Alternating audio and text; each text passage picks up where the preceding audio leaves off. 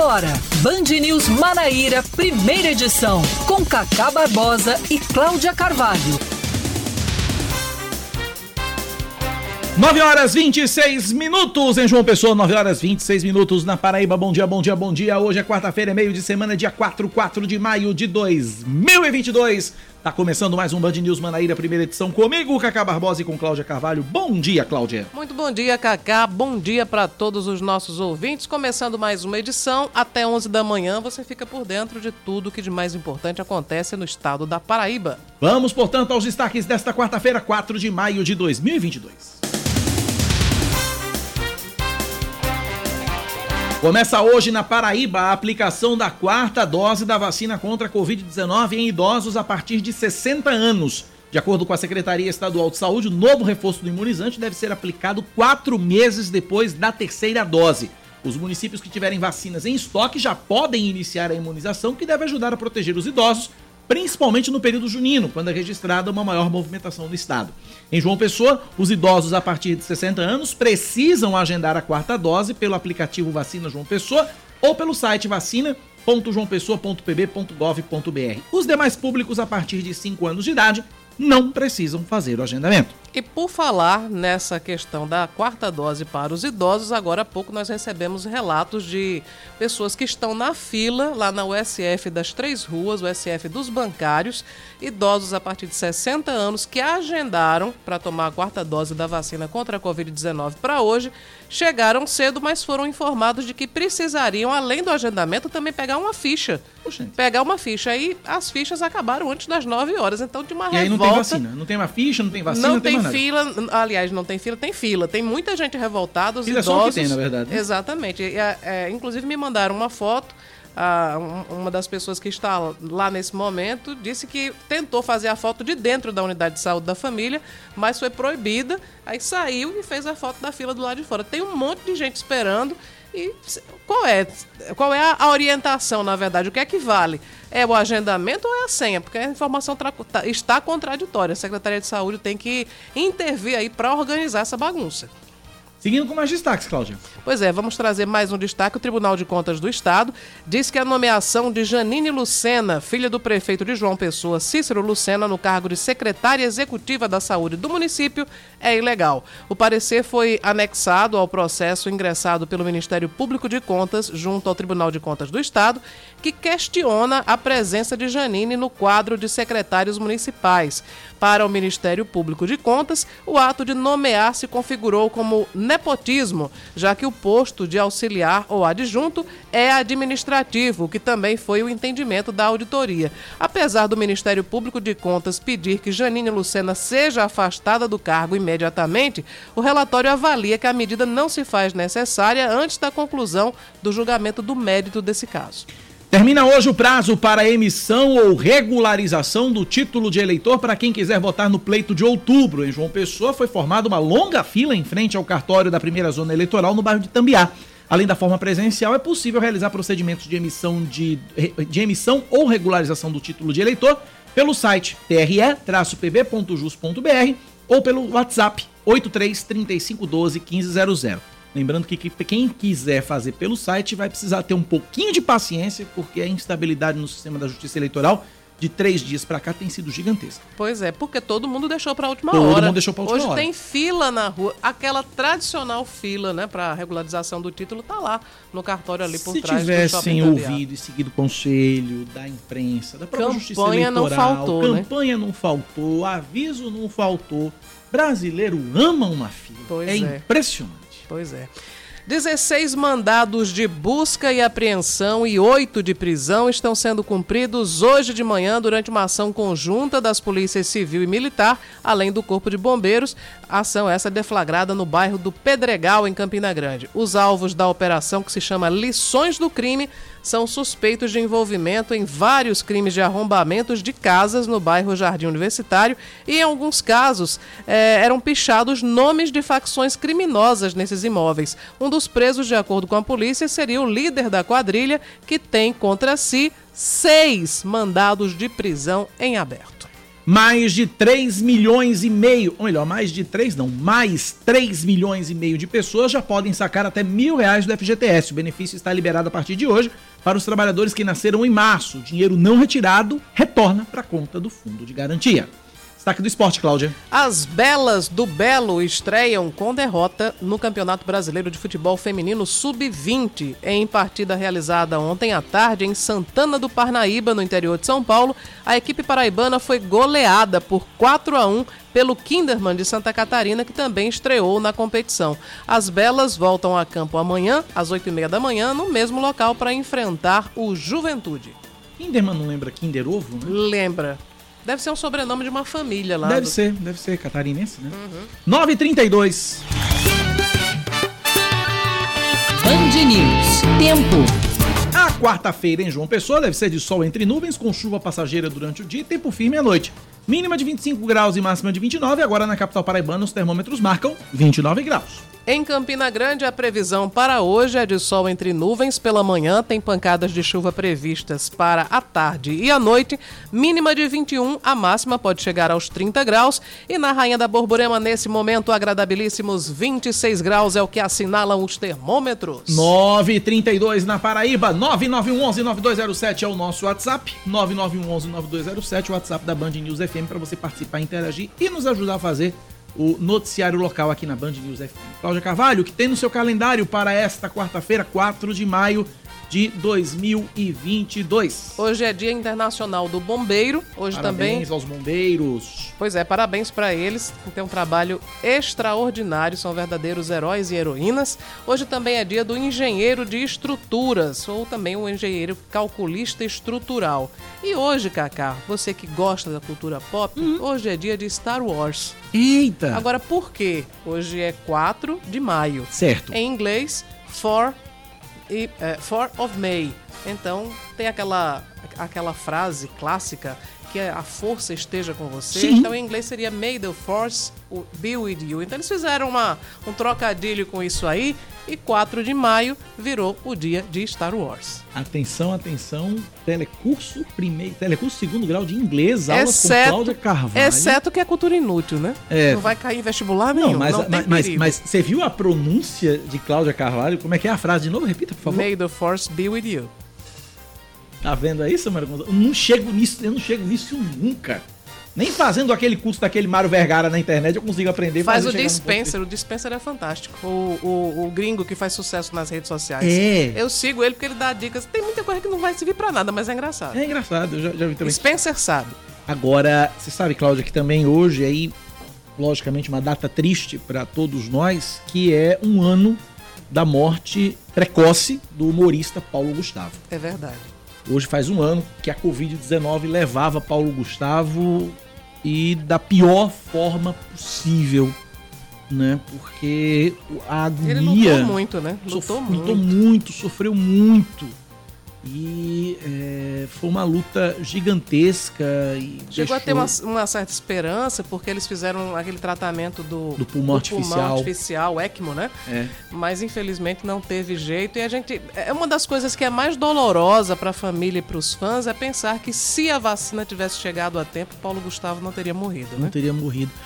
E assim, sabe, Cláudia, é, fica, fica aí a, a dor, né? A, dona, a mãe do Paulo Gustavo, que é uma criatura de uma resiliência fora é, do comum. É uma mulher muito forte. É uma mulher muito forte, uma mulher muito forte. Toda vez que eu vejo aquela mulher falando, por mais desbocada que ela seja, que tenha servido de inspiração para pra dona Caramba. Dona Hermínia. Dona, Hermínia. Dona Deia é o Dona nome Deia dela, é o nome né? da mãe do Paulo Gustavo. Dona, Dona Hermínia é a personagem, inspirada em Dona Deia. Extremamente famosa. Toda vez que eu vejo Dona Deia, é impossível não me emocionar com a força e com a, a, a resiliência daquela mãe. Né? E sem contar, além de ter deixado Dona Deia, deixou o marido, Thales Bretas, e deixou dois filhos lindos, lindos, lindos, lindos, lindos. Então, marcamos aí a triste marca, o primeiro aniversário de morte de Paulo Gustavo, que morreu no 4 de maio de 2021, no Rio de Janeiro, vítima da Covid-19, Aos 42 anos. Ele foi, inclusive, homenageado numa escola de samba nesse Foi no carnaval, carnaval desse né? ano. Dona Deia desfilou, Thales também, Foi uma lindo, série sim, de lindo. uma série de amigos, enfim, muitas celebridades estiveram por lá, todas muito emocionadas até hoje, lembrando do, do legado de, de Paulo Gustavo, que era, além do humorista, uma pessoa, a gente pode perceber pelos depoimentos, era uma pessoa muito querida, uma pessoa muito bondosa também, que fazia caridade, que, enfim, doava muito dinheiro para causas sociais, para pessoas que E precisavam. de um talento, Cláudia Sim, Carvalho, impressionante. A criatividade, a mente que Paulo Gustavo tinha para criar personagens, para criar textos, para Olha, a obra, a obra, um cara novo, um cara jovem, 42 anos, mas de uma obra fabulosa. Eu tive a oportunidade de assistir Paulo Gustavo aqui no Teatro Pedra Também do assisti. Reino com Dona Deia no espetáculo, que ele fez, na verdade, como uma homenagem a ela e como uma forma de realizar um sonho dela também. né? Era um, ah, um musical que ele dividia o palco com ela, mas era uma- uma- um grande presente que ele quis dar à mãe, eh, porque ela, enfim, ela fez durante a vida toda várias, teve várias atividades, mas ela gostava muito de cantar, né? A, a última vez que Paulo Gustavo esteve aqui em João Pessoa, não sei se foi essa última, mas eu acho que não. Mas a última vez que ele esteve aqui em João Pessoa, faz alguns anos já, e ele veio para fazer num dia 220 volts. Uhum. Era numa sexta, se não me engano, ele ia fazer 220 volts numa sexta e ia fazer Minha Mãe uma peça no sábado. Uhum. E eu assisti 220 volts na sexta-feira. E encantado, encantado, encantado, encantado. Saudade de Paulo Gustavo. 9 horas 37 minutos na Paraíba, 9h37. Vamos começar, Cláudia Carvalho? Deixa eu só registrar dois vontade. aniversários é, hoje de, de celebridades, de pessoas muitíssimo famosas. Hoje é aniversário do paraibano Herbert Viana, Eita! que nasceu em bacana. 1961. E hoje também Outro é que se superou, viu? É, exato, né? É, Se superou de verdade. E outro que faz aniversário é um ícone da música pop brasileira, que é Lulu Santos. Luiz Maurício Pragana dos Santos. Exatamente. Lulu Santos, ele nasceu no dia 4 de maio de 1953. Promete vir a va- promete vir a João Pessoa em junho. Tem um show marcado de Lulu Santos aqui em João Pessoa em junho no Pedra do Reino. Estarei lá, se Deus quiser. 9h38, vamos começar o nosso jornal, Cláudia Carvalho, falando a respeito da Celeuma, que discute aí a questão da ilegalidade ou não do cargo ocupado por Janine Lucena. Janine Lucena, Janine Lucena, que é filha do prefeito João Pessoa Cícero Lucena e que ocupa é, a Secretaria Executiva de Saúde da capital. E essa história toda ganhou um capítulo ontem, é que hoje o Tribunal de Contas começa a apreciar junto ao colegiado os próximos passos desse caso. Quem vai trazer informação pra gente é Vitor Oliveira. Vamos acompanhar. O procurador de João Pessoa, Bruno Nóbrega, negou na manhã desta terça-feira que exista ilegalidade na nomeação de Janine Lucena, filha do prefeito Cícero Lucena, ao cargo de secretária executivo de saúde da capital. O protocolo é de autoria do procurador-geral do Ministério Público de Contas, Bradson Tibério Camelo, que pediu imediato afastamento dela do cargo. O pedido foi endereçado pelo conselheiro Antônio Gomes Vieira Filho, que é o relator das contas da gestão de Cícero Lucena, à frente da administração municipal. De acordo com a assessoria do Tribunal de Contas do Estado, ainda não foi dado nenhum tipo de parecer. Será amanhã, inclusive, que ele levará o caso para que o colegiado avalie e só a partir daí haja de fato algum tipo de andamento. Em nota, a Procuradoria Municipal afirma que o TCE se baseia em uma legislação já revogada e que o prefeito Cícero Lucena tem convicção de que o ato administrativo da nomeação de sua filha seguiu os ditames legais na jurisprudência pacífica do STF e aguardará a decisão do conselheiro relator. A análise técnica tem como base pedido do Ministério Público de Contas, que defende que o ato configura a prática do nepotismo. Apesar disso, Janine Lucena segue mantida no cargo.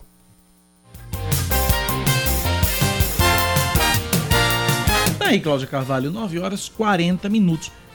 É, assim, a gente condena a prática do nepotismo, mas é uma prática que não nos surpreende. Eu lembro que, por exemplo, na gestão Cartacho, Luciano nomeou o irmão do Célio, na prefeitura também. É, e Ricardo também nomeou Coriolano na Enlu. Ricardo também nomeou Coriolano, o irmão Coriolano, na Ilu. Então, É, mas aí é que está.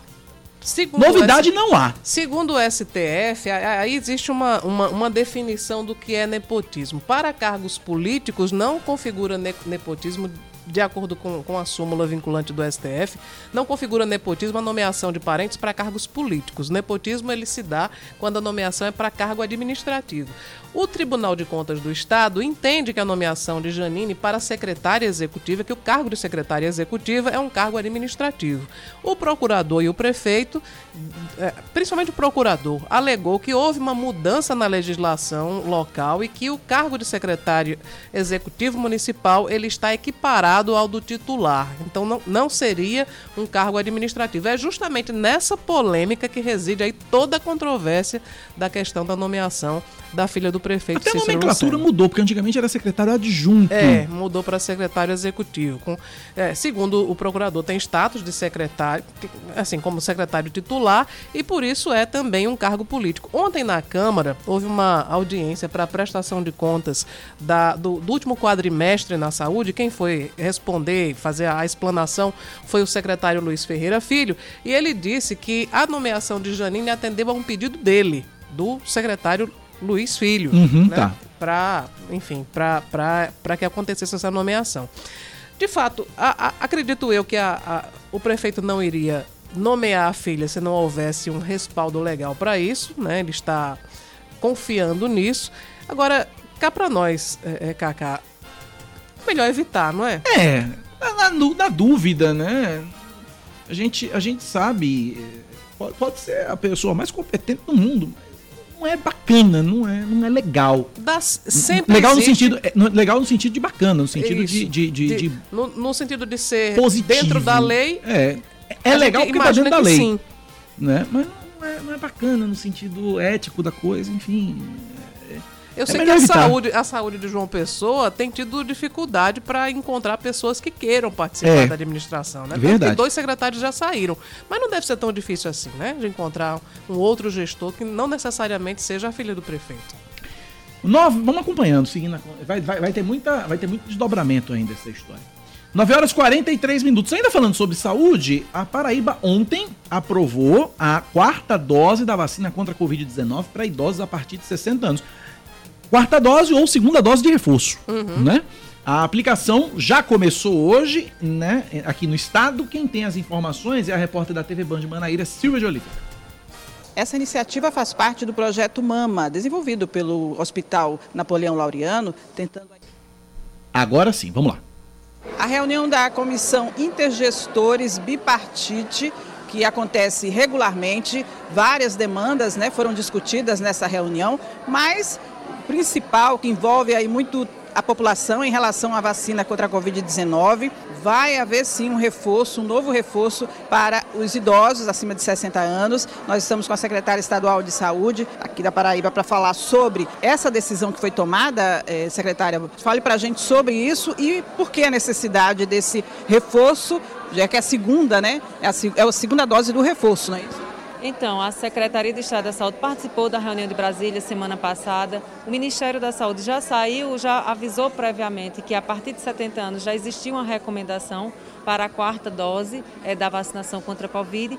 E, em paralelo, também nós estudamos com a Sociedade Paraibana de Infectologia para fazer essa avaliação do cenário. Então, entendendo que a partir do quarto mês existe uma, uma redução eh, da proteção. E, além disso, aqui também a gente fez um recorte dos óbitos que ocorreram em 2022. É, 20% deles, então, são de, de idosos acima de 60 anos que estavam com a sua terceira dose com esquema completo, então, é, colocando o cenário de maior risco. Então, nesse momento, os secretários municipais, com a Secretaria de Estado da Saúde, deliberou pela, por essa aprovação. Então, as secretarias municipais que já estão com seus estoques de vacina, já estão autorizados a começar essa vacinação na população idosa acima de 60 anos. E existe um prazo, por exemplo, para quem tomou o último reforço, qual é o prazo para tomar essa outra dose? Então, o prazo recomenda é o mesmo que já se utiliza na vacinação acima de 80 anos, a partir de quatro meses. Então, é que pode estar tomando essa quarta dose de reforço. Então, quer dizer, a reunião já envolveu os secretários municipais, então todos os municípios já estão então cientes dessa, dessa ordem, dessa determinação, aí já vão começar a fazer isso. É, a partir de hoje, é, dessa reunião, todos os secretários já vão receber os seus comunicados, a nota técnica da secretaria é, está sendo elaborada e automaticamente as secretarias municipais vão organizar os seus fluxos é, de informar a população acima de 60 anos a partir de qual data vai estar disponível no seu município. Então, isso vai ficar é, pela programação de cada município, essa oferta. A autorização já ocorreu nesse espaço de pactuação. Em relação às doses de vacina, já há disponibilidade já para todos? Então, diversos secretários municipais já informaram aqui nesse espaço de reunião que já tem doses disponíveis. E Cabedelo mesmo já saiu sinalizando que já vai abrir a partir de amanhã Itabaiana, mas isso é, eles vão precisar comunicar à população seus postos de vacinação. Bem, obrigada pelas informações. Fica aí então para cada município se informar em relação ao início da vacinação, desse reforço para os idosos, né, pessoas acima de 60 anos. Voltamos com vocês.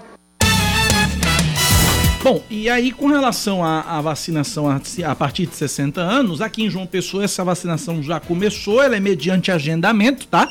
Apenas a quarta dose para a população a partir de 60 anos precisa agendar, os outros públicos seguem sem a necessidade de agendamento. Vacina João Pessoa aplicativo, ou site vacina www.joaopessoa.pb.gov.br. Agora, nós, Cláudia, traz aqui um detalhezinho daquele problema que a gente, tá, a gente trouxe no começo, lá na UPA das três na, na UPA não, na, na USF. Na USF das três ruas nos bancários? É, na USF dos bancários, hoje pela manhã teve confusão, porque muita gente, muitos idosos compareceram para tomar a quarta dose da vacina contra a Covid-19, mas quando chegaram lá foram informados que além do agendamento precisavam pegar uma ficha também. E as fichas haviam sido distribuídas todas antes das nove da manhã. Então teve uma reclamação, um grupo de, de, de idosos lá revoltado, porque a primeira informação é que ficariam sem o imunizante. É, muitos ficaram lá irritados, reclamaram do desencontro. Primeiro, porque disseram que precisaria fazer agendamento. E depois, além do agendamento, precisariam pegar uma ficha. Essas fichas tinham acabado. A gente fez aqui a reclamação. Houve reclamação também, muita gente porque a partir das nove é que foi chegando mais gente, né? E aí o, o, pessoal da, da unidade de saúde da família dos bancários res, resolveu distribuir mais algumas senhas e acalmou um pouco lá o pessoal. Mas essa informação está desencontrada. Ou é agendamento ou é senha. Ou é por ordem de chegada. Como é isso, né? É, pois é. A informação oficial da Prefeitura de João Pessoa, a informação emitida pela Prefeitura de João Pessoa, é que uh, é por agendamento. A informação oficial da prefeitura. A nota da prefeitura. Então tem que avisar lá o pessoal que Exato. trabalha na USF bancário. A nota da prefeitura, ruas. o primeiro parágrafo da nota da prefeitura, emitida ontem, enviada ontem, às seis da noite, é.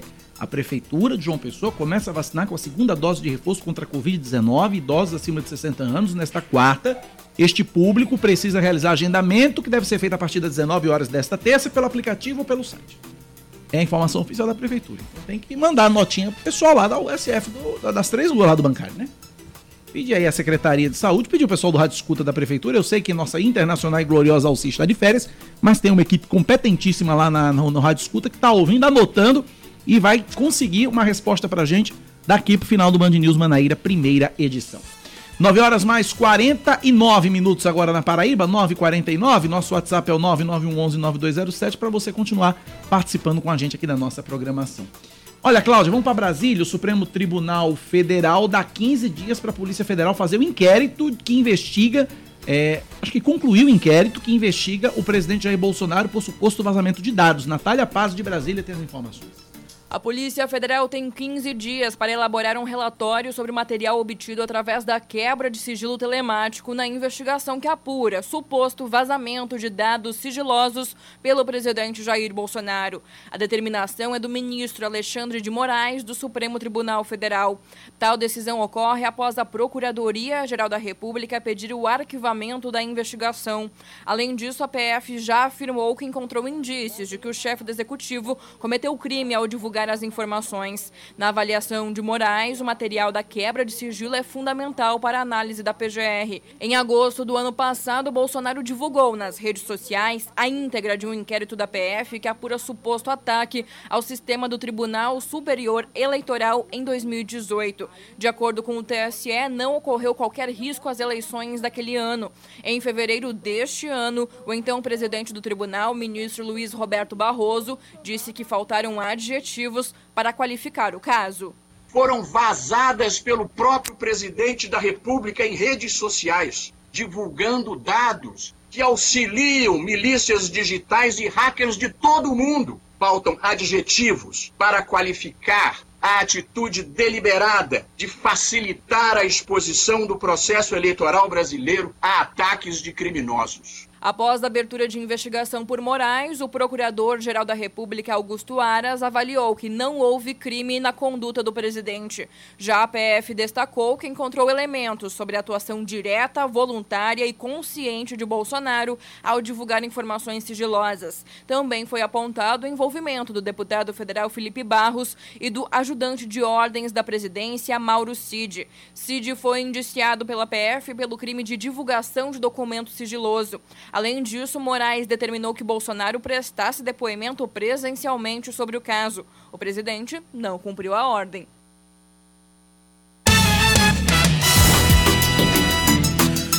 Aí, portanto, a informação direto de Brasília. 9 da manhã, 52 minutos agora na Paraíba, 9 e 52.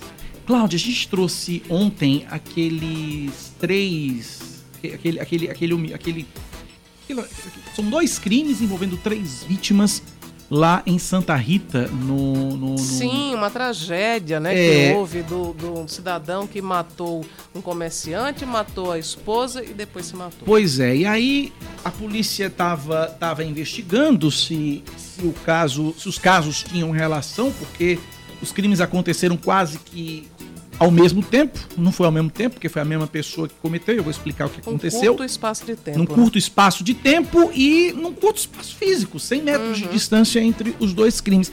E aí, o que, que aconteceu, Cláudia Carvalho? É, foi descoberta, a polícia descobriu uma carta né, que esclarece todo o crime. Nessa carta, Antônio Alexandre do Nascimento, de 58 anos, ele relata de uma. Ele, ele fala da suspeita de que a esposa, Maria José dos Santos Nascimento, Antônio Alexandre foi o que se matou e matou a mulher. Maria, a, Maria José, de 57 anos, e o comerciante, Jordânio Lourenço de Souza, também de 57 anos, estariam tendo um caso. Então, essa seria a motivação do crime, de acordo com essa carta que foi encontrada.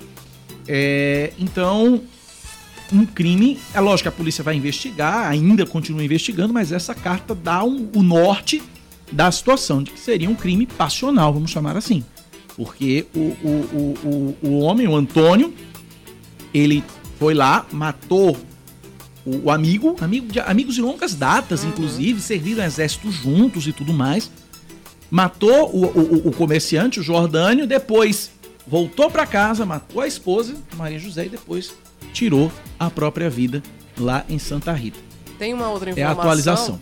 de que o, o cidadão, ele, o responsável por todas essas mortes, o Antônio, o Antônio, ele estava em um quadro de depressão severa, né? Que pode também ter alterado. Ele tinha parado de beber, ele, ele, ele uhum. tinha parado de beber e estava tratando de uma, da, da, de uma depressão. Isso Pois é. Ocasionada isso, pela pandemia também. Isso, é, é, exato. Então, a, a, doença mental, a gente já falou aqui diversas vezes, a doença mental ela precisa ser cuidada, precisa ter muito cuidado, porque muitas vezes, é claro que nada justificaria, a gente está falando sobre o que ele teria, enfim, o que é que ele teria pensado para cometer uma. Um, para realizar uma tragédia dessa, né? Para ser responsável por essa tragédia que encerrou três vidas praticamente ao mesmo tempo. Inclusive a vizinhança não acredita nessa tese de traição. Acho essa tese de traição, essa suspeita de traição muito absurda. Pois é, isso, isso pode tranquilamente ser fruto da, da, da, perturbação mental que ele estava vivendo, fruto da doença que ele tinha, né?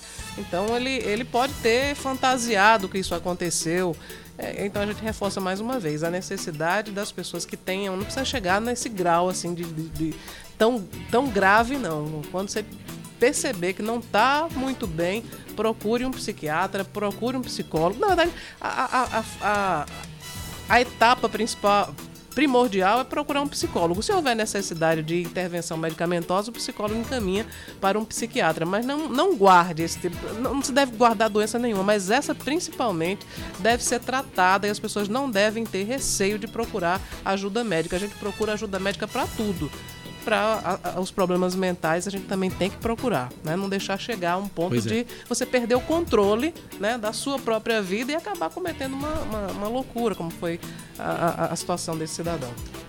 9,55. Gás caro, energia elétrica cara, e aí na hora de cozinhar o que é que vale mais? Os aparelhos eletrônicos ou o fogão? Juliano Dip. É hora do chá da Rosimeire. O apito do micro-ondas indica que a água já está quente. Antes era no fogão que ela preparava tudo. Mas agora a Rosimeire Correia, que é ajudante geral, diz que a coisa mudou. O problema foi quando o micro-ondas pifou e ela teve que retornar ao fogão. Geralmente quando eu uso o micro-ondas vem 50 reais a mais. E o gás não, né? O gás é, é 100, 120, 130. Esse mês eu paguei 135 reais no gás. Muita gente tem feito a mesma troca que a Rosimeire e usado mais produtos elétricos para cozinhar no lugar do fogão a gás. Nos últimos 12 meses, o gás encanado acumula alta de mais de 35%. No de botijão, o aumento já passa dos 30 32%, enquanto a energia elétrica acumula alta de 30%. Sendo assim, será que vale a pena fazer a troca que a Rosimeire fez e utilizar mais a eletricidade? Quem responde é o especialista em eficiência energética, Marcos Souto. Nós descobrimos que a energia elétrica gasta 50% do que gasta o a gás, tanto GLP quanto gás natural. As quantidades de comida e potência dos aparelhos podem influenciar o cálculo para cada família, mas na média, a eletricidade tem valido a pena. Com este aparelho, o especialista mede a quantidade de energia consumida tanto pela panela de pressão, que está fazendo feijão, quanto pela de arroz. Você vai gastar um real para fazer o seu arroz, enquanto na panela elétrica você vai gastar 44 centavos. Para fazer carne de panela na pressão elétrica, por exemplo, ele gasta R$ 1,13. No fogão a gás, sairia cerca de R$ 1,90. Até o banho sai mais em conta. 15 minutos no chuveiro a gás natural custam R$ 5,00, contra R$ 2,50 no chuveiro elétrico. Uma casa pode chegar a economizar 500 reais no final do ano. Nós estamos falando em 500 reais, são 5 reais. Ou seja, dá para pagar a ceia de Natal, né? dá, dá até para ir viajar um pouquinho para a praia. Caramba, Cláudia, diferença, viu? Pois é. Eu, eu, eu, por exemplo, eu não acho mais eu não acho. Eu, eu gosto de uma carnezinha assada e antigamente assava no fogão, né? Você uhum. assava lá na frigideira, né? Parei. Tô na fritadeira. É, a airfryer, Tô né? usando airfryer. É, é, é uma. Enfim, uma, uma moda. Na verdade, porque você acaba. É, é muito prático. Muito. Muito prático e também é econômico, né? Econômico. E tem um truque. Esse, esse truque eu aprendi com minha mãe esse fim de semana quando eu estive em Campina Grande. Certo. Então compartilhe com todos nós. Papel alumínio. Você pega papel alumínio, você forra a cesta da air fryer uhum. em, com papel alumínio, ou então você vai nessas lojas de produtos descartáveis e compra aquelas quentinhas de alumínio vazias. Uhum. Aí você bota naquela ali. Ela tem duas funções. Uma ajuda a cozinhar mais rápido, ajuda a assar o alimento mais rápido, e outra, não suja. É só você jogar fora depois, né? Jogar fora tá depois. Tá Depende, porque mamãe pega a gordura da carne uhum. e ela usa para cozinhar arroz. Ah, tá certo. Ela faz uma reciclagem total. Total. Total. E fica muito bom. Fica muito bom. Aí a dica. Eu, então fica aí a dica do, do da Airfryer. Usem a Airfryer pra tudo. É fabuloso. É fabuloso. 9 da manhã, 59 minutos, Cláudia Carvalho, o que faremos? Faturaremos e depois retornaremos. Em instantes.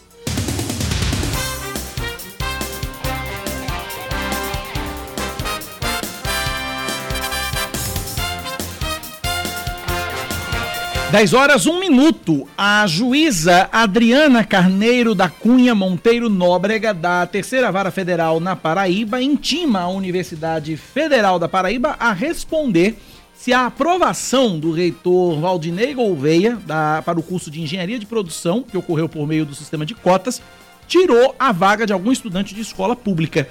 A intimação foi emitida depois que o Ministério Público Federal recomendou à Pró-Reitoria de Graduação da UFPB que não fizesse a matrícula do reitor, que concluiu há 39 anos em escola pública, o que hoje é considerado ensino médio.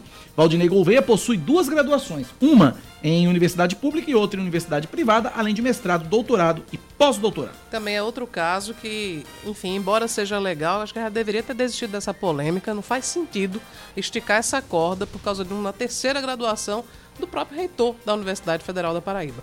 Bom, a gente segue com mais um destaque. O vice-prefeito de Cabedelo e pré-candidato a deputado federal pelo Progressistas, Mercinho Lucena, diz que até o fim dessa semana a legenda define e anuncia a pré-candidatura do deputado federal Agnaldo Ribeiro ao Senado na chapa do governador João Azevedo do PSB. Mercinho afirmou que o PP também planeja conceder entrevista coletiva à imprensa para formalizar esse anúncio. Sobre a demora na confirmação da pré-candidatura de Agnaldo, o filho do prefeito de João Pessoa, Cícero Lucena, disse que ela acontece porque existe um arco de aliança dos partidos, além dos diálogos para que se possa manter a unidade da base que apoia a reeleição de João Azevedo. As executivas estaduais do PV e do PCdoB emitem nota conjunta criticando decisões do PT no estado. As siglas defendem o apoio à reeleição do governador João Azevedo, do PSB, a pré e a pré-candidatura do ex-presidente Lula ao Palácio do Planalto. No documento, PV e PCdoB afirmam que, no momento em que o Brasil atravessa grave crise política, econômica e social, é imprescindível a união em torno de nomes que têm real compromisso com a democracia e o bem-estar social. O ex-prefeito de Campina Grande, pré-candidato a deputado federal pelo PSC, Romero Rodrigues, afirma que seria candidato ao governo do estado se os próprios aliados não tivessem antecipado o nome dele para a disputa. Parêntese. Samara Gonçalves vai lembrar desse dia. No dia em que Romero Rodrigues, ou melhor, no dia em que Bruno Cunha Lima foi eleito prefeito de Campina Grande, nesta emissora, Romero Rodrigues se lançou uhum. candidato ao governo do estado. Ou seja, quem antecipou o processo em dois anos foi ele, não foram os aliados. Pois é. Bom, durante entrevista concedida a uma TV local, o político afirmou que nunca na história da Paraíba uma eleição foi decidida com um ano de antecedência. Romero destacou ainda que o PSC possui bons quadros para ocupar uma vaga na chapa majoritária do pré-candidato ao governo do estado pelo PSDB, Pedro Cunha Lima, e pontuou ainda que vai lutar para trazer o irmão, para levar o irmão, o deputado estadual Moacir Rodrigues do PL, para a base de apoio a Pedro. Os presidentes do Supremo Tribunal Federal e do Senado se encontram em Brasília. O destaque de João Pedro Melo. O presidente do Congresso Nacional, senador Rodrigo Pacheco, se reuniu com o presidente do Supremo Tribunal Federal, ministro Luiz Fux, para discutir a relação entre os poderes da República. Esse encontro ocorreu no prédio do STF, tentou mais uma vez frear a crise institucional com o executivo, que também deve ser incluído nas próximas conversas. A situação voltou a se agravar após o indulto concedido pelo presidente Jair Bolsonaro ao deputado federal Daniel Silveira, que foi condenado pela Suprema Corte por atos antidemocráticos e ameaças aos ministros. O presidente do Congresso, Rodrigo Pacheco, afirmou que a ideia foi a de aprimorar o diálogo para evitar o acirramento das tensões e evitar problemas para o processo eleitoral. A conclusão de que o diálogo é fundamental, que nós precisamos alinhar os poderes, que nós temos uma obrigação comum de enfrentar roubos antidemocráticos, temos que preservar a democracia, preservar o Estado de Direito e garantir que as eleições aconteçam no Brasil dentro da normalidade, que é o que a sociedade espera. E agora a gente traz o destaque do esporte. A criação da Liga do Futebol Brasileiro é o destaque de Bruno Camarão. Seis clubes da Série A, mais Cruzeiro e Ponte Preta, assinaram um documento que prevê a criação de uma liga para organizar o Campeonato Brasileiro. Bragantino, Corinthians, Flamengo, Palmeiras, Santos e São Paulo, além da dupla da Série B. Uma nova reunião com a participação das 40 agremiações que estão nas duas principais divisões foi marcada para a semana que vem na sede da CBF, no Rio de Janeiro. A presidente palmeirense Leila Pereira, uma das lideranças, exaltou a empreitada. Tive o privilégio de ser a primeira a assinar. Sabe, hoje é um passo muito importante para o futebol brasileiro. As reuniões são importantes para definirmos os nossos objetivos. E hoje, finalmente, foi criada a nossa liga, que é, é o futuro do futebol.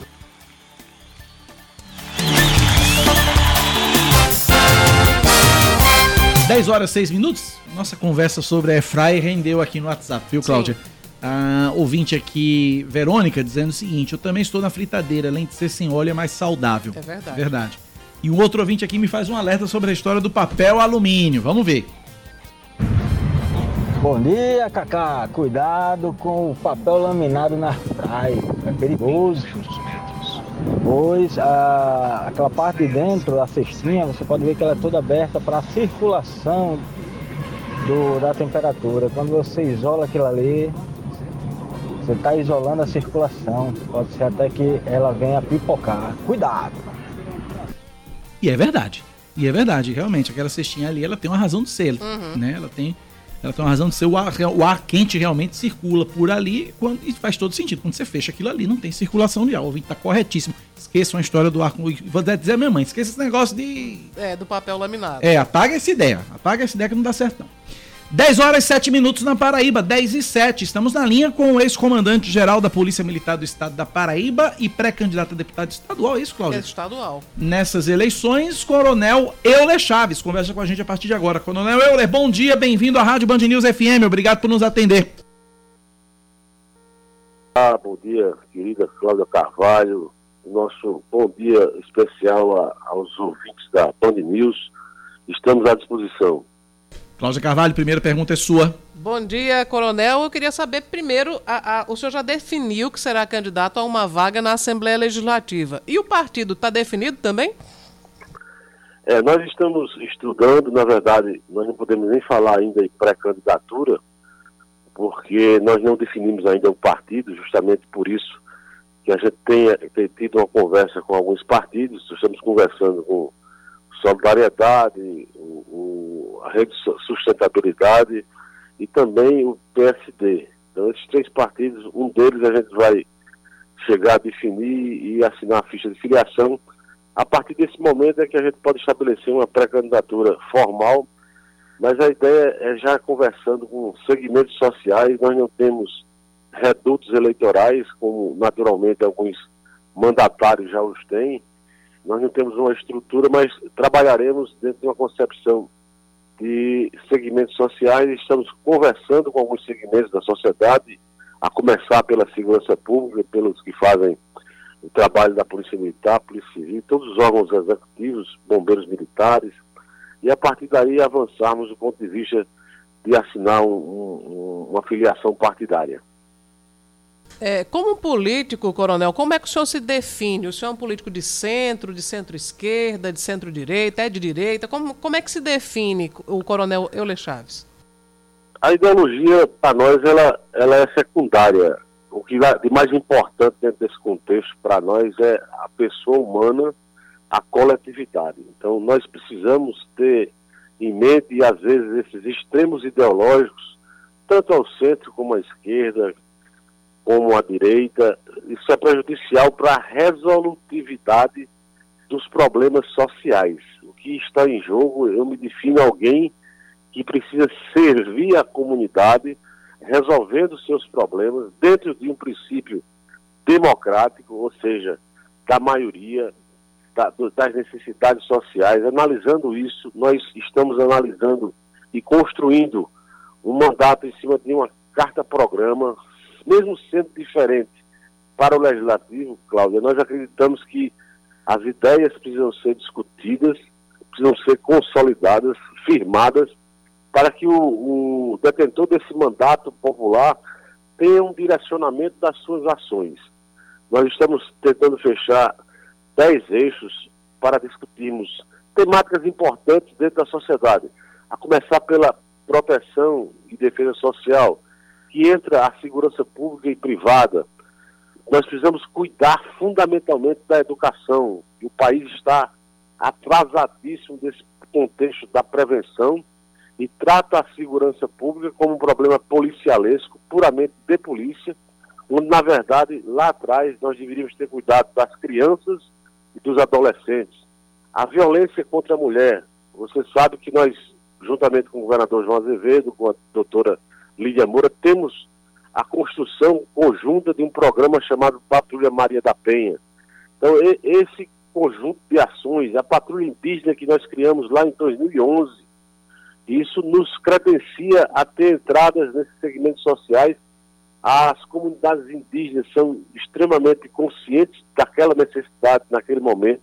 Haviam conflitos e, e os resultados da, da Patrulha Maria da Penha também são importantes. Nós incrementamos a proteção e a prevenção às drogas e à violência com o, fortalecimento do PROERD, que era um programa que já existia, mas nasceu, nasceu a Ronda PROERD, e assim por diante. Nós acreditamos que a ideologia ela não é o fundamento de uma carta política. A política precisa ser encarada como um mecanismo e instrumento democrático de resolução dos problemas sociais, independentemente de ideologia. Nós estamos dentro da, em busca da razão.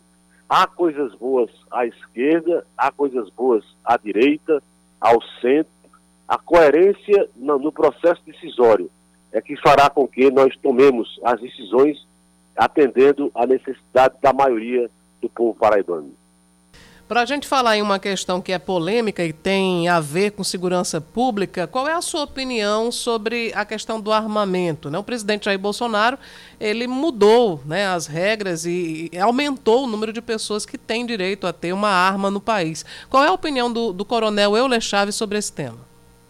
Eu sou a favor do controle máximo do ponto de vista do, das armas de fogo, mas desde que seja autorizativa aquelas pessoas que necessitem e comprovem capacidade psicológica, capacidade técnica. O que eu sou contra, por exemplo, é você ter 120 mil armas apreendidas no Brasil por ano, só na Paraíba mais de 3 mil armas, ilegalmente conduzidas por pessoas, e saber que essas pessoas foram, a grande maioria, liberadas em audiência de custódia ou pagando uma fiança na delegacia.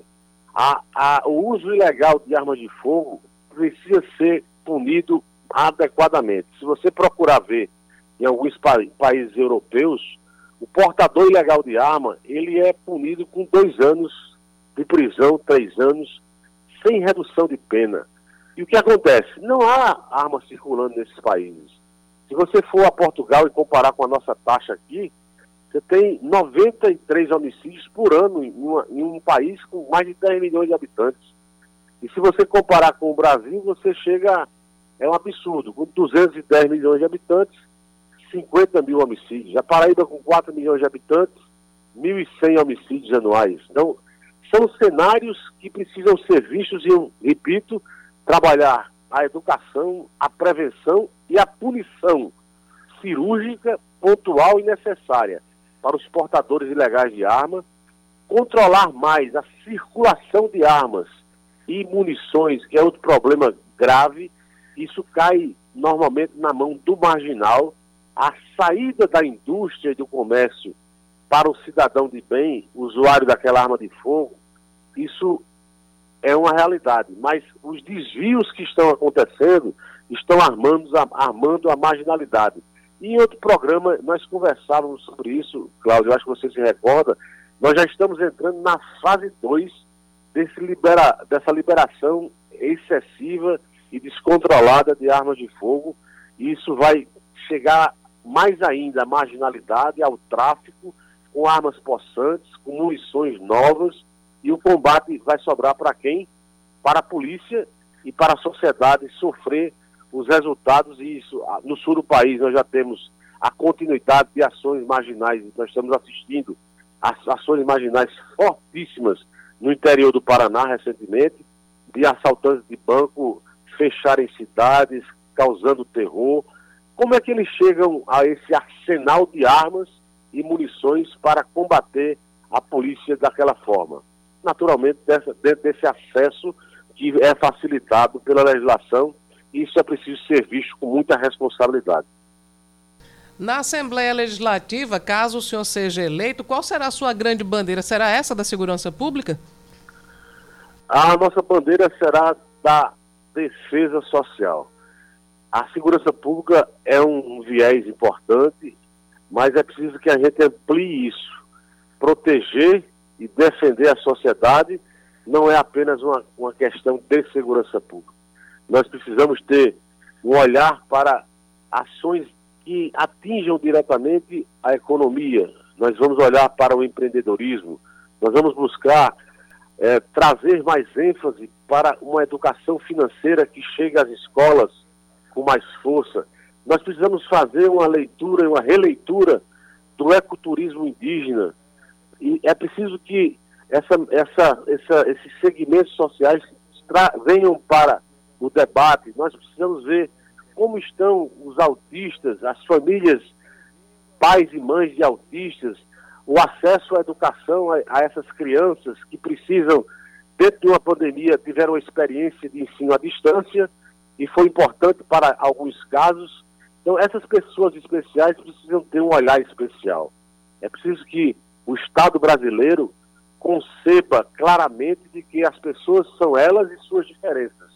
São pessoas especiais, mas também que puna adequadamente aqueles que fogem à margem, para que nós possamos proteger determinadas pessoas, defender da, dentro de um contexto socioeconômico e policial também. Nós não podemos nos atrelar com um mandato pura e exclusivamente da segurança pública. O, a concepção e, a, e, o controle, por exemplo, o apoio que é dado às, às entregas de serviços, é preciso disciplinar isso com mais ênfase, é preciso dialogar e apoiar e não apenas criticar posturas da, da, daqueles servidores que nos servem permanentemente, sobretudo na pandemia. Nós precisamos também fazer esse diálogo e é pelo diálogo, é pela conversa permanente, metodológica, concreta, que nós queremos firmar um mandato atuante, vivo, a partir de uma pré-campanha, construindo uma carta-programa que nos direcione para ações positivas e um mandato atuante na, na campanha, apresentar às pessoas o que nós construímos na pré-campanha para que elas coloquem em julgamento e analisem a postura do coronel Euler, de Euler, do comandante Euler, como queiram chamar, mas de alguém que poderá ajudar bastante e estabelecer uma leitura exata da visão da sociedade com o seu mandatário representando adequadamente. Para a gente concluir, eu tenho três questões para lhe, lhe, lhe fazer. Primeiro, é, até quando o senhor define a questão partidária? A segunda, qual é o seu sentimento depois de ter deixado o comando geral da Polícia Militar? Saudade ou alívio? E a terceira pergunta, o que, é que o senhor está achando desses primeiros dias da gestão do novo comandante Sérgio Fonseca? É, nós, naturalmente, temos que observar, começando pela última pergunta, e acreditar e torcer para que o comandante Sérgio e sua equipe tenha sucesso. Nós sabemos que o problema é muito amplo, não é mudando uma, duas, dez, vinte pessoas que se resolve um problema de vários anos, que é a insegurança pública, que é a sensação de segurança. Então esse problema é muito grave, mas há um esforço do comando e do governo para chegar chegando, para demonstrar a força do momento. Naturalmente, os resultados estatísticos não são os melhores ainda, mas com o tempo eu acredito que haverá melhoria do, dos números. Afinal de contas, a Paraíba conseguiu nos últimos 11 anos reduzir nove anos, dos quais oito consecutivos, e o governador João Azevedo e sua equipe em 2019 alcança a maior redução desse período em 23%. João Pessoa, que tinha uma taxa de 81 homicídios por 100 mil habitantes, chegou a 23. Campinha Grande, que tinha uma taxa de 44, chegou a, a 11. Então, é um cenário extremamente de observação, de análise, mas nós, nós não podemos é, deixar de colocar nossa fé e esperança no novo comando. Quanto à escolha do partido, eu acredito que nos próximos 15 dias, no máximo, nós precisamos definir isso. Nós estamos conversando e dialogando com essas pessoas, colocando alguns pontos, alguns detalhes, para que nos próximos 15 dias, até a primeira quinzena de maio, nós possamos definir e avisar os amigos da nossa decisão. E o sentimento de deixar o comando, como você colocou, é do dever cumprido. Nós cumprimos dever, é um sentimento de saudade, mas de satisfação, de alívio mas também de saudade, porque a gente vem num, num carro a, a, uma quilometragem alta e parar de repente é muito complexo. Alguém que serviu 38 anos, Cláudia e Cacá, que passou por várias crises e conduziu as crises com muito equilíbrio. E vocês se lembram dos Black Bloc em 2013, um evento, eventos nacionais onde a violência prevalecia em todos os estados e a Paraíba faz diferente. Poucos anunciam, mas nós pregamos a paz e foram 52 eventos, o primeiro deles com 60 mil pessoas nas ruas, pacífico, a polícia nas ruas, desarmada de espírito, prendemos algumas pessoas que queriam estabelecer desordem, mas tudo dentro da lei e da ordem. Vivenciamos momentos de queima de ônibus, vivenciamos o, a questão da greve dos caminhoneiros, mas sempre nos antecipando e buscando, pelo diálogo, a construção da paz. Essa foi a nossa marca, esse será sempre o nosso desiderato, porque segurança pública, polícia, não existem para promover guerra, existem para pacificar a sociedade, predominantemente. E esse, esse foi a, a, essa foi a nossa marca durante toda a caminhada, compreendendo as diferenças humanas, trabalhando a prevenção através do GESAP, criamos várias unidades da, da Polícia Militar, BEP Motos, BEP-TU, é, BPAMB instalado, BOP que nós instalamos. Então, há uma conjuntura de ações, Guarda Militar da Reserva, que ao longo dessa caminhada. Então, por isso que nós temos a consciência tranquila de saudades pelas lembranças das ações positivas, mas de um alívio da tranquilidade por ter cumprido o dever, dialogando com a sociedade, compreendendo a sociedade, respeitando a imprensa, oferecendo-lhes liberdade integral.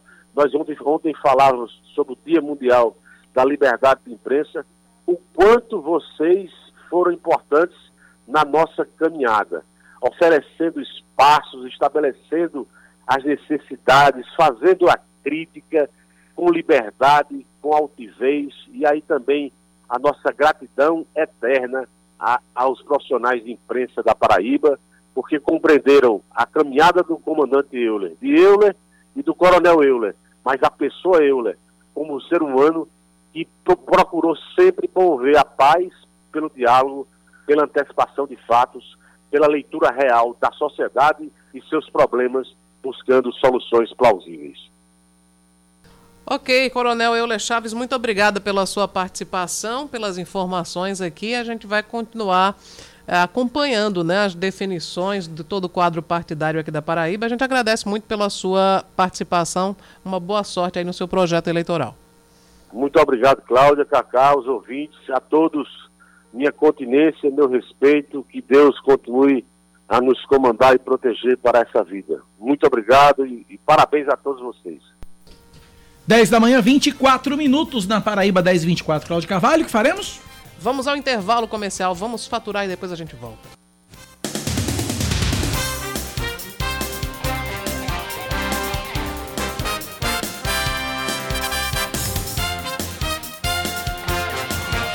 São 10 horas e 27 minutos. Nós estamos de volta com o Band News Manaíra, primeira edição. O Sindicato dos Trabalhadores Públicos do Agreste da Borborema, o Sintab, denuncia uma suposta fraude na quantidade de alimentos distribuída para a merenda escolar da Rede Municipal de Ensino de Campina Grande. Um vídeo divulgado por um membro da entidade mostra que uma embalagem, e na embalagem indica-se um quilo de arroz, e nela, na verdade, estavam 900 gramas do alimento. Em nota, a Secretaria de Educação de Campina Grande informou que tem conhecimento do fato desde abril e que a empresa responsável pelo fornecimento da merenda já foi notificada. A empresa, por sua vez, deve apurar o que teria acontecido junto ao fabricante do arroz. Ainda de acordo com a secretaria, nenhum estudante foi prejudicado, já que o fornecimento de merenda está normalizado, permanece normalizado nas escolas. A Associação Brasileira de Provedores de Internet e Telecomunicações ingressa com ação no Supremo Tribunal Federal para que seja suspensa e considerada inconstitucional a lei da Paraíba que isenta o pagamento de multa rescisória nos contratos de telefonia fixa ou móvel, TV por assinatura e internet durante a vigência do decreto de calamidade pública. A Abrint entende que a lei estadual fere a Constituição Federal, já que temas como telecomunicações direito civil e comercial são de competência privativa da União. A ação está sob a relatoria do ministro do STF, Luiz Roberto Barroso. E a gente segue agora com mais um destaque tramita na Assembleia Legislativa da Paraíba um projeto de lei que pretende proibir a utilização de cigarros eletrônicos em ambientes públicos e também privados em todo o estado. De acordo com o autor desse projeto, o deputado estadual Tassiano Diniz, do União Brasil, a intenção é evitar que pessoas que não fazem uso do equipamento tenham a saúde prejudicada pela exposição à fumaça que é expelida por ele. O texto está em análise nas comissões da Casa e deve ser levado a plenário nas próximas semanas. Um coveiro de 48 anos é morto a tiros em Bahia. O crime foi registrado na tarde de ontem dentro do cemitério Senhor da Boa Morte, onde ele trabalhava havia pouco mais de dois anos. De acordo com o delegado Aldroville Grise, a vítima foi atingida por dois tiros na região da nuca, caracterizando o crime de execução. A Polícia Civil investiga o caso para apurar a motivação e identificar os responsáveis pelo crime. E seguimos com mais um destaque aqui na Band News FM Manaíra. A dengue segue avançando no Brasil. Quem traz as informações pra gente é Renan Suquevicius. O estado de Goiás lidera a incidência de casos de dengue no Brasil. São mais de 1.300 registros a cada 100 mil habitantes. Até o momento foram confirmadas 19 mortes no estado. Goiânia é o município que mais registrou casos. Em todo o país, o Rio de Janeiro teve o segundo maior aumento, com uma alta de 207% dos testes com resultados positivos. Cenário parecido vive o Paraná, onde foi declarada a situação de epidemia de dengue. Foram registradas 9 mortes e 80 mil casos foram notificados. No Rio Grande do Sul, chega a 13 o número de vítimas da dengue no estado em 2022. É o maior volume já registrado na série histórica.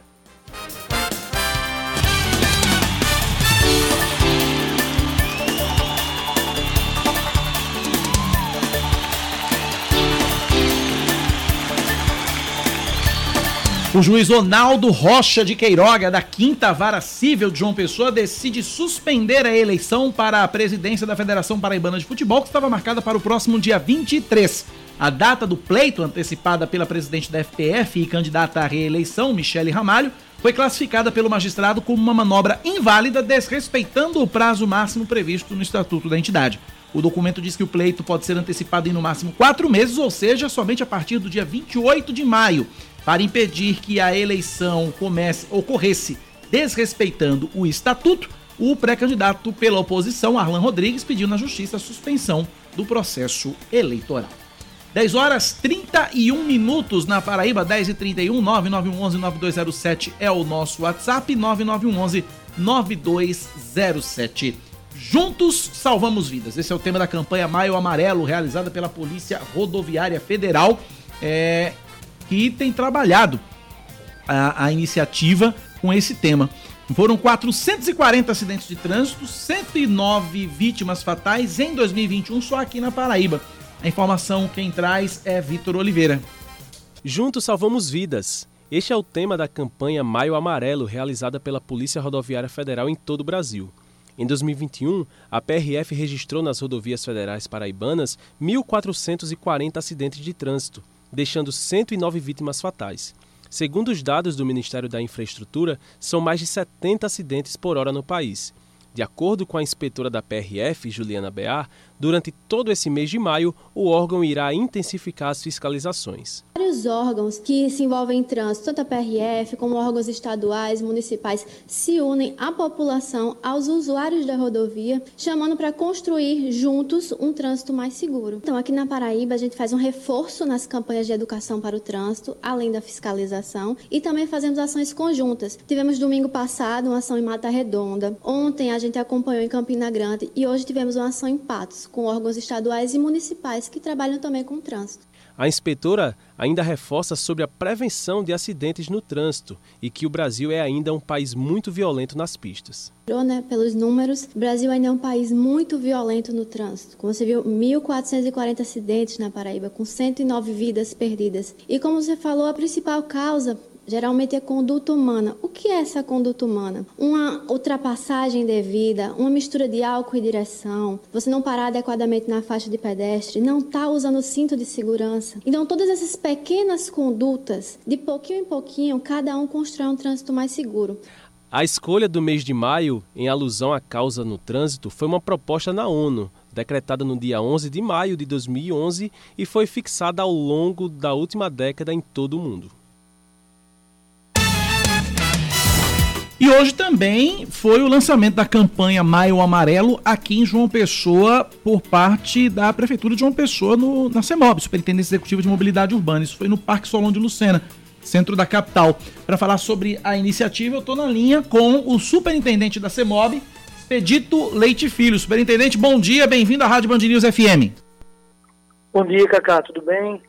Tudo bem? Satisfação falar com o senhor. Queria que o senhor falasse sobre esse movimento Maio Amarelo, a importância dessa campanha para o motorista de João Pessoa. Isso, Cacá, nós estamos lançando aí hoje o movimento Maio Amarelo aqui no âmbito da Superintendência Municipal de Trânsito é, aqui em João Pessoa. Esse movimento, ele é mundial, né? Já é conhecido de vocês aí da imprensa, mas hoje a gente dá o pontapé inicial aqui na CEMOB. E quero dizer que no, durante o mês de maio nós vamos praticar várias ações de conscientização e de prevenção de acidentes, consequentemente diminuição das mortes aí no trânsito.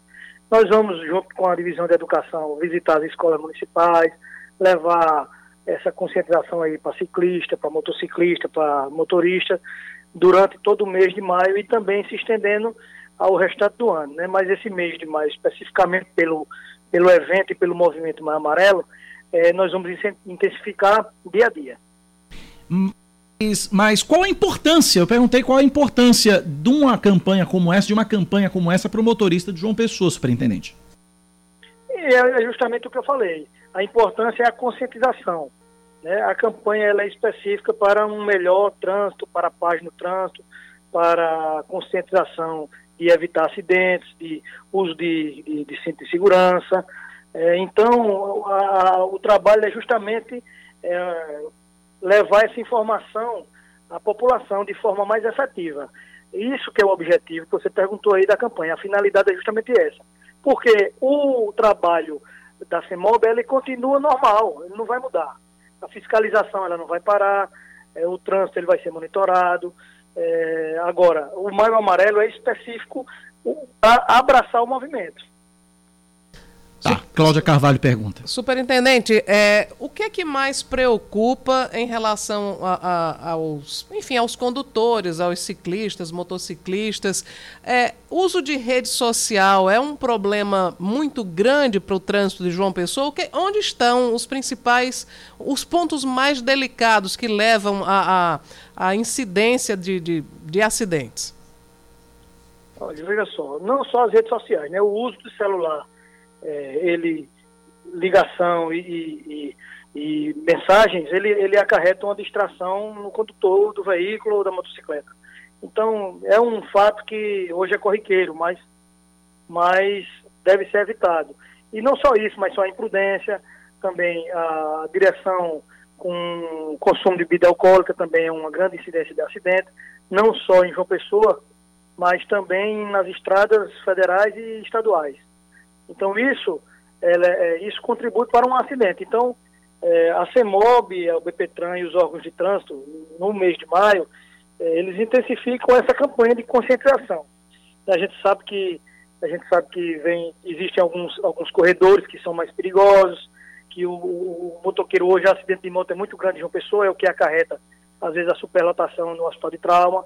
Então, essa fiscalização, o trabalho não vai parar. Só que no mês de maio a gente vai intensificar com campanha publicitária e com informação. Essas campanhas educativas, elas pretendem, elas vão atingir alguns pontos específicos, esses pontos complicados os quais o senhor mencionou, superintendente. Como é que vai ser, como é que vão ser as, como é que as equipes de educação da CEMOB vão atuar na rua, especificamente, para o Isso. trânsito, para o condutor diretamente? Olha, existe o comando educativo o que é, que é o comando educativo? O comando educativo é o deslocamento de equipes para locais de grande fluxo, para orientação de faixa de pedestre, de uso de cinto de segurança, e juntamente com outros órgãos de outras cidades, mais específico na região metropolitana. A exemplo de uma junção de uma, de uma campanha com a superintendência de Cabedelo, de Bahia, do Conde, e nos grandes corredores, e nas praças e nas escolas públicas, levando a palestra da nossa, da nossa equipe de educação, a informação na ponta, que é o pai da, do, do aluno, o próprio aluno, os ciclistas e os pedestres. Superintendente, é, só mais uma pergunta, é sobre a, a CEMOB está fazendo também a entrega de 45 motocicletas para a operação do, dos agentes de mobilidade. É, essas, essas motocicletas são utilizadas em que ações especificamente? Isso, claro. Nós estamos entregando aí é, 45 motocicletas para os agentes que usam é, a parte é, de cicloviária, de, de, de, ciclo, de ciclomotos, né? Os, os, cicli, os motociclistas. Então, isso aí ela vai ajudar no monitoramento que já existe hoje na cidade de João Pessoa. Né? Nós estamos só melhorando o equipamento. Nós temos as nossas motos antigas, elas vão, elas vão sair de linha e nós estamos recebendo hoje e entregando aqui na Superintendência 45 novas motos para que o trabalho possa continuar aí de forma mais rápida, mais séria, com equipamento bom e uma melhor condição de trabalho para nossos agentes. Teremos concurso para ser mob, superintendente? Teremos sim. O prefeito também acabou de anunciar, ele já tinha anunciado anteriormente, mas nós estamos finalizando o estudo. Nós teremos concurso tanto para agente de mobilidade quanto para é, serviços administrativos, contador, geógrafo, é, auxiliar administrativo. E esse concurso deve estar sendo anunciado aí nos próximos meses. Mas antes do, do, do, do fim do 2022, nós, nós, nós vamos lançar o edital do concurso.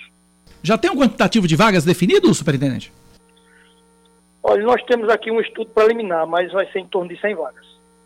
Ok, conversamos, portanto, com o superintendente da CEMOB, o novo superintendente de mobilidade urbana aqui da capital, Expedito Leite.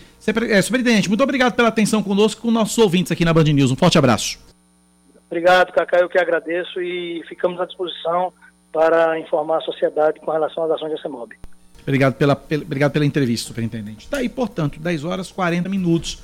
Maio Amarelo, conscientização, concurso para a CEMOB e 40 novas motos. 45. 45 novas motos para o trabalho de fiscalização nas ruas de João Pessoa. Esperamos que dê tudo certo. 10h41, intervalo, Cláudia. A gente vai faturar e daqui a pouco a gente volta com muito mais informações e na reta final do Band News Manaíra, primeira edição de hoje.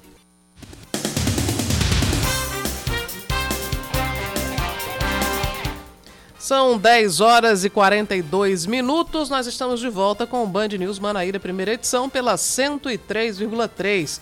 Uma pesquisa da Fé Comércio aponta que 65,5% dos paraibanos pretendem dar presentes para as mães neste domingo. De acordo com o levantamento, exemplo de anos anteriores, os itens de vestuário devem ser os mais procurados por 32,03% dos entrevistados.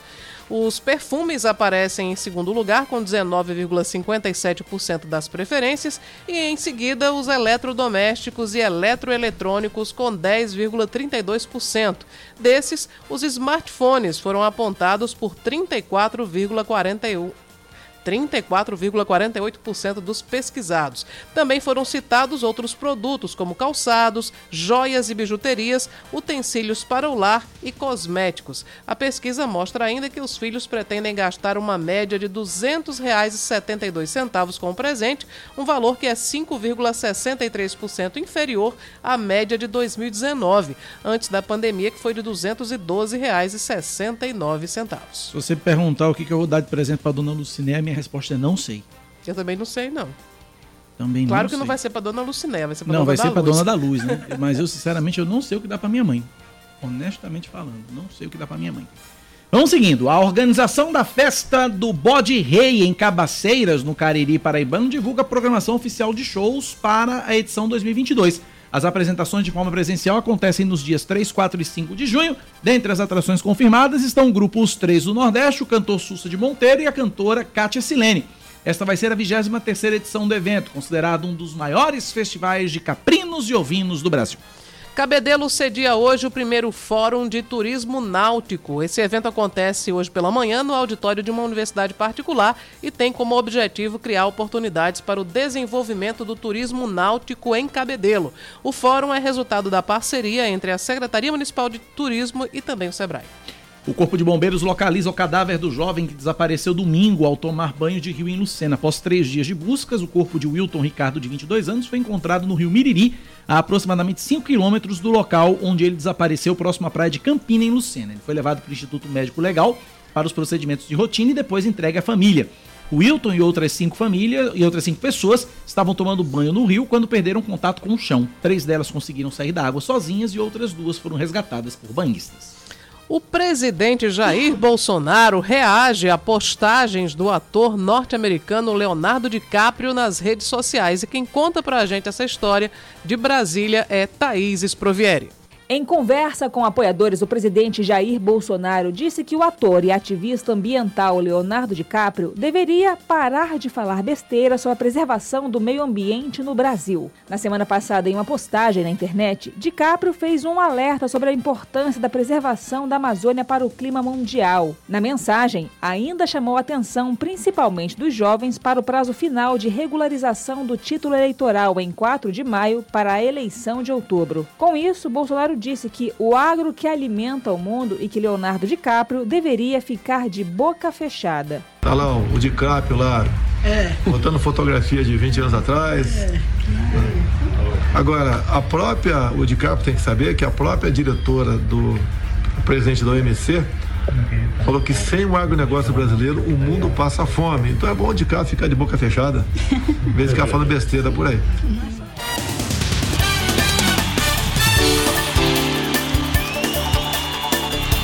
Botafogo anuncia a chegada do meia Felipe Guimarães e do goleiro Vitor Golas para reforçar a equipe na disputa da Série C do Campeonato Brasileiro. Os dois atletas têm 31 anos e vão atuar pela primeira vez no futebol do Nordeste. Felipe Guimarães, que chega para suprir a ausência de Anderson Paraíba no meio-campo, estava no Água Santa de São Paulo, onde fez apenas três jogos na temporada, mas antes jogou no Barra de Santa Catarina e, e, e acumula passagens por Ferroviária, Paysandu, Santo André, Bangu, entre outros clubes.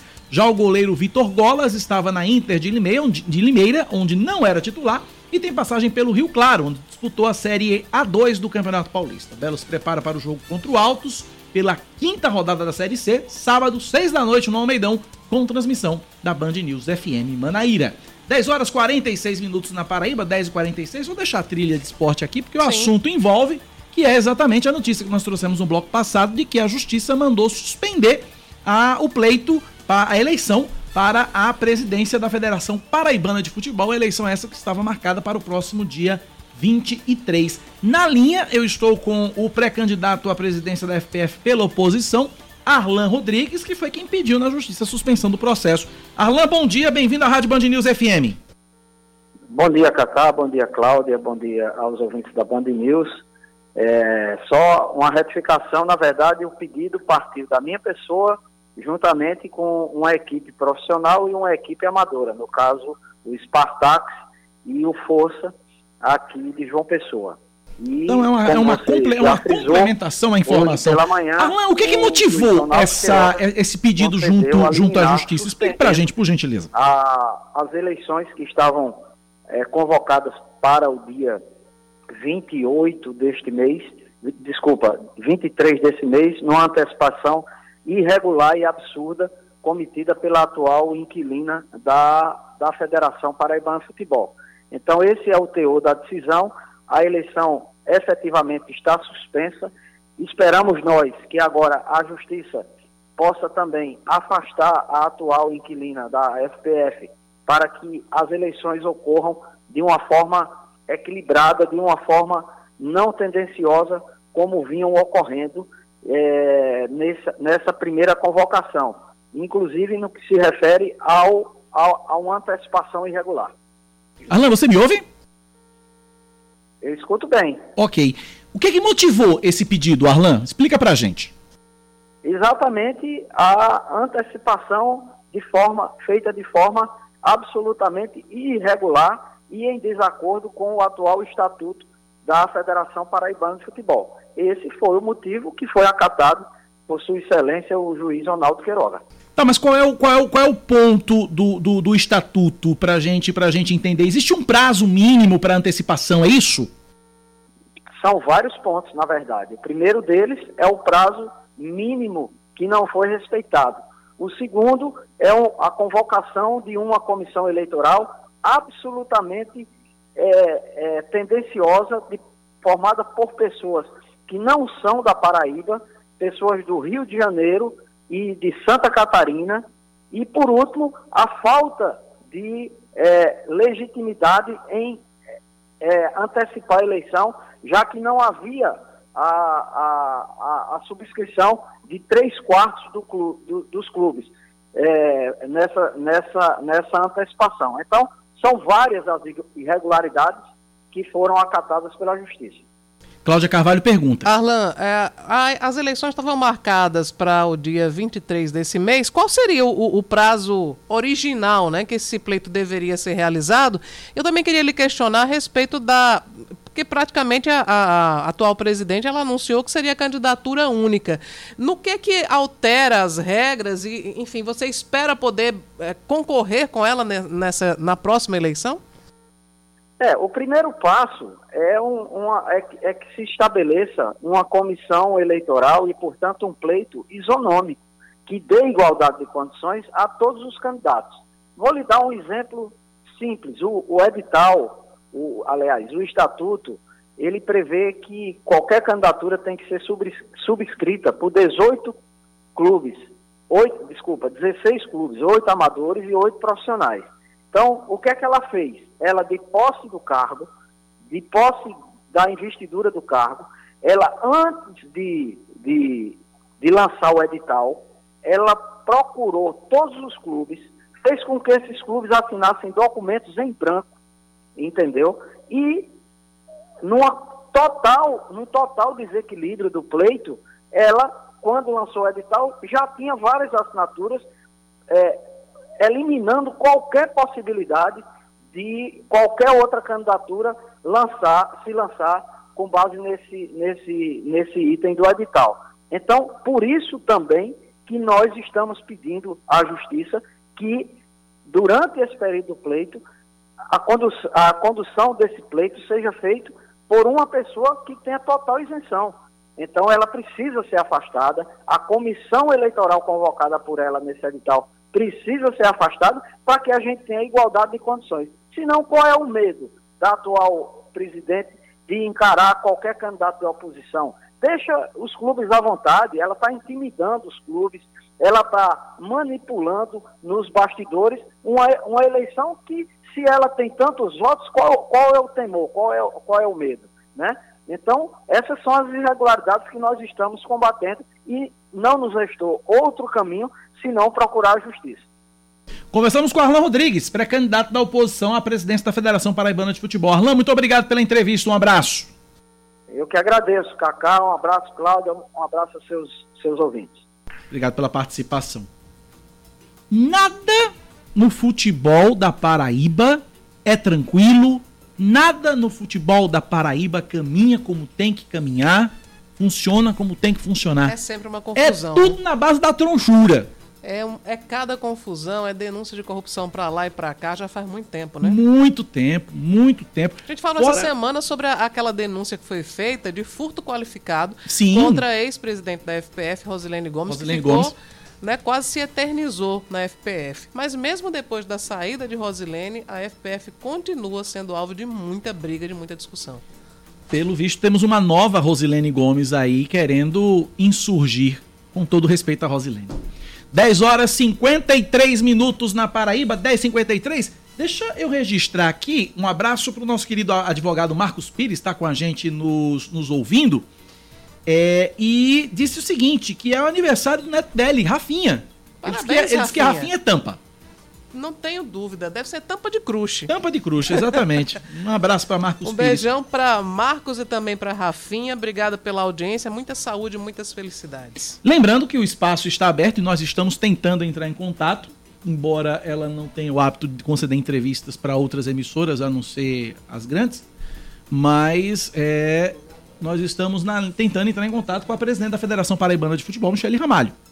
Né? Se ela quiser se pronunciar, se ela quiser falar, o espaço aqui está aberto. Existe vida além de Globo e SBT.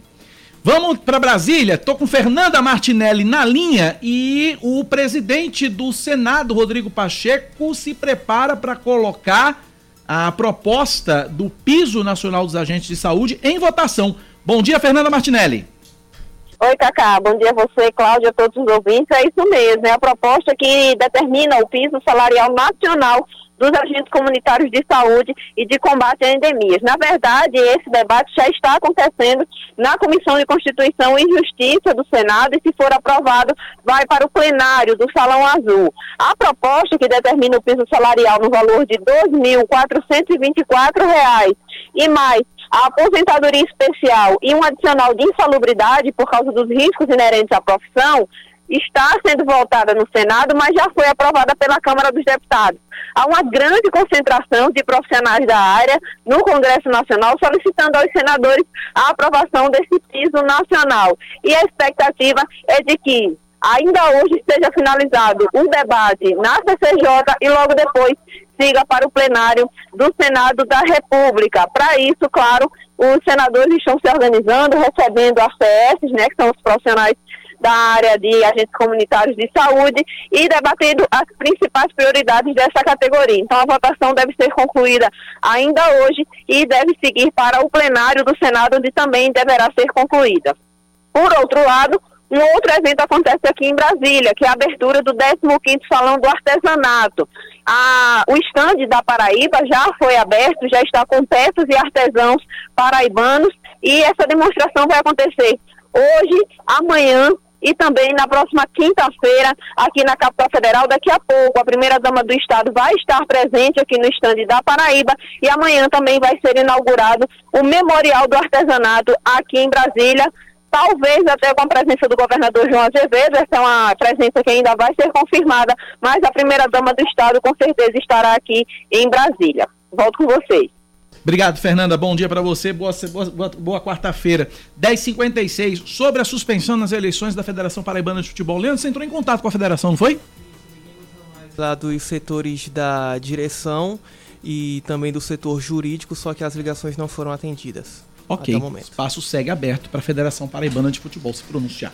Cacá, deixa pois eu trazer não, aqui uma, uma, informação que chegou há pouco do Ministério Público do Trabalho. Uma operação flagrou crianças e adolescentes em situação de trabalho infantil no Parque de Exposição de Animais em Campina Grande. Essa operação foi ontem à noite é, entre a noite de ontem e a madrugada de hoje, flagrou crianças e adolescentes em situação de trabalho infantil no Parque de Exposições de Animais Carlos Pessoa Filho, em Campina Grande. Em troca de alguns trocados, crianças de apenas 10 anos trabalhavam descarregando veículos com animais para a feira de gado, que ocorre na cidade nas quartas-feiras pela manhã.